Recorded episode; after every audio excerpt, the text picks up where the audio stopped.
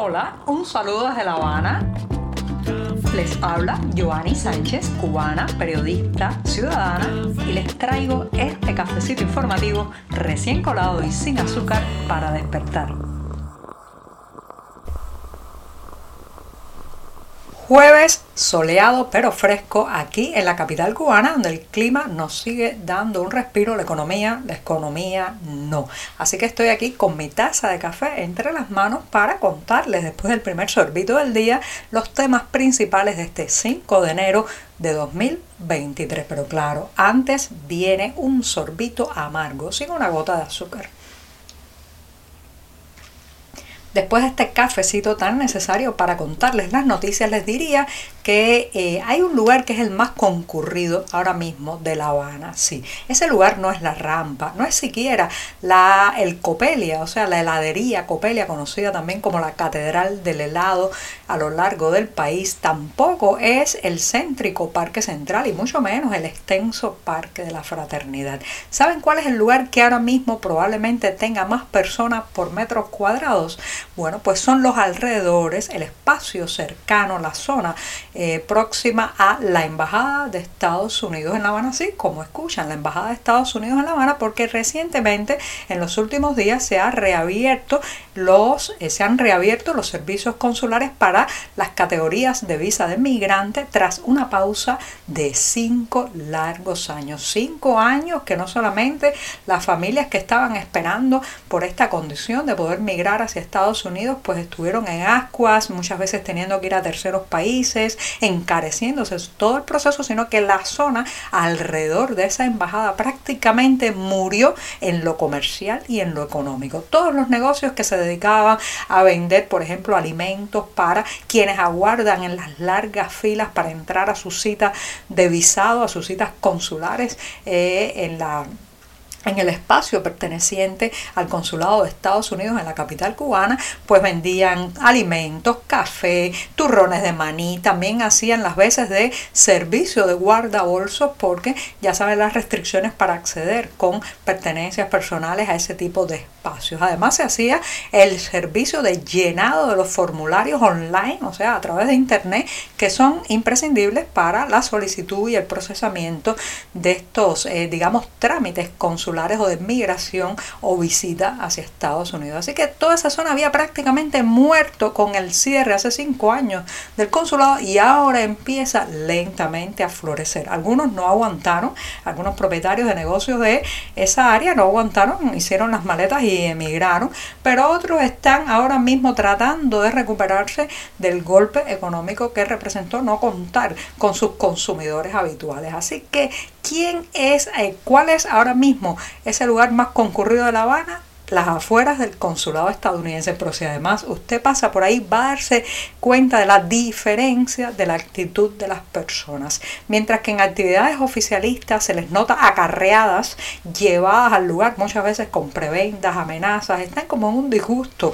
Eh, a la menor oportunidad se escabullen por alguna esquina, se hacen perder eh, de, eh, digamos, el líder, el vigilante del grupo de un centro laboral o educativo que ha sido convocado a esa actividad político, ideológica, oficialista. Bueno, pues en este caso no, para nada. Están allí, se quedan allí, pasan la madrugada, si hay que pasarla, se eh, dan esperanzas y palmaditas en los hombros unos a otros y sobre todo, pues eh, ponen su, todo su pensamiento en que eh, ese trámite que están haciendo, por difícil engorroso que sea, les puede conducir a una vida mejor. Fíjense qué diferencia entre el espontáneo y el acarreado. Cuando estas personas llegan a los alrededores del consulado estadounidense, van por su propia iniciativa, buscando también pues un desarrollo individual. Los otros, los otros van porque muchas veces temen, porque muchas veces no pueden decir que no. El lugar más concurrido de La Habana, ya saben cuál es por estos días. La cifra de médicos cubanos que cumplen misión oficial en otros países ha disminuido notablemente.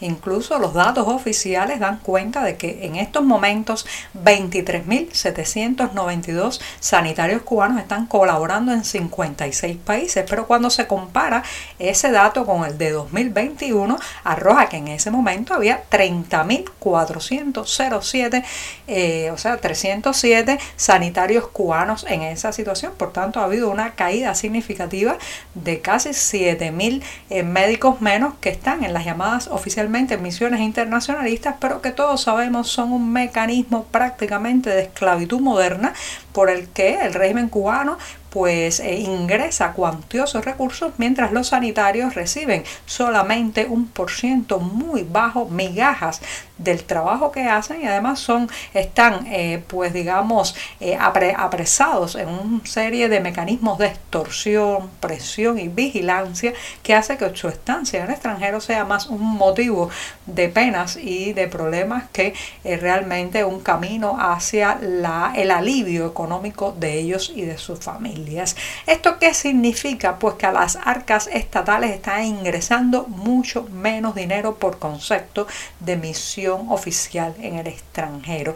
Y también significa que en los últimos años las denuncias que se han hecho de las condiciones de vida de estos sanitarios de la isla en esas misiones, los malos tratos, los malos pagos, el robo prácticamente que se hace de su salario, el salario que paga el país de destino, bueno, pues esas denuncias, denuncias han funcionado y ahora cada nación que solicita personal cubano para atender a pacientes en su territorio sabe muy bien qué hay detrás de esas llamadas misiones internacionalistas.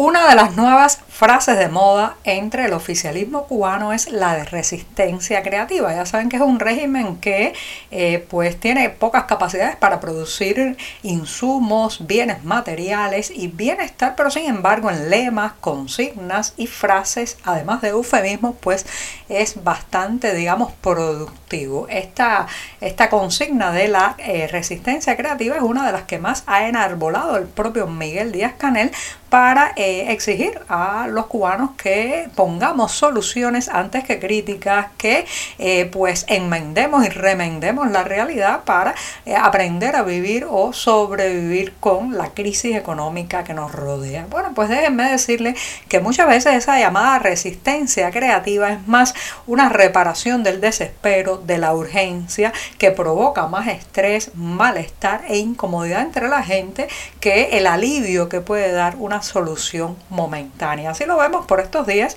en las calles de La Habana, que los trabajadores de la empresa estatal de comunales han tenido que improvisar mecanismos para poder eh, cargar, o sea, levantar con los camiones de comunales los deterioradísimos y rotos eh, contenedores de basura que hay en varias esquinas o en las esquinas de esta ciudad para poder volcar la basura dentro de estos vehículos. ¿Por qué? Porque los contenedores están desechos, están rotos, están rajados y simplemente tienen que utilizar mecanismos como una banda de tela, en, eh, inventar también con alambres para poder subir los contenedores. ¿Esto que es resistencia creativa o esto es realmente una maniobra desesperada para que la basura no llene todos los espacios de esta ciudad? La resistencia, ya saben, la tenemos que poner los ciudadanos que debemos aprender a convivir cada día con más desperdicios en las calles de esta ciudad.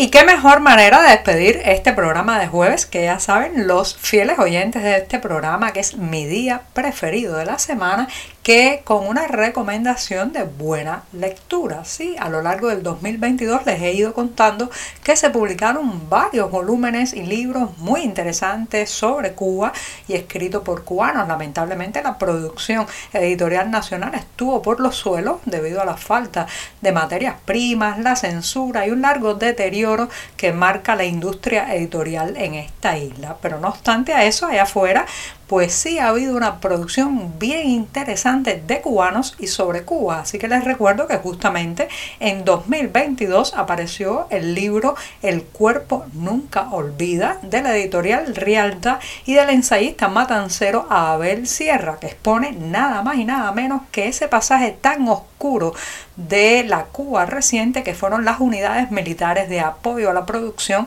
conocidas por sus siglas UMAP. Ya ustedes saben que fueron eh, una especie de campos de trabajo forzado en los que se internaba obligatoriamente a personas que el régimen consideraba desafectos a la revolución, eh, homosexuales, religiosos y demás, y un pasaje del que los medios oficiales prácticamente no han dicho nada en tanto tiempo. Así que les reitero, en 2022 nos trajo El cuerpo nunca olvida de Abel Sierra, donde aborda esa necesaria indagación detenida en la historia cubana, pero la que hay que volver una y otra vez, la triste historia de la UMAP. Y con esto me despido hasta mañana viernes, el último día de la semana, con este cafecito informativo. Muchas gracias.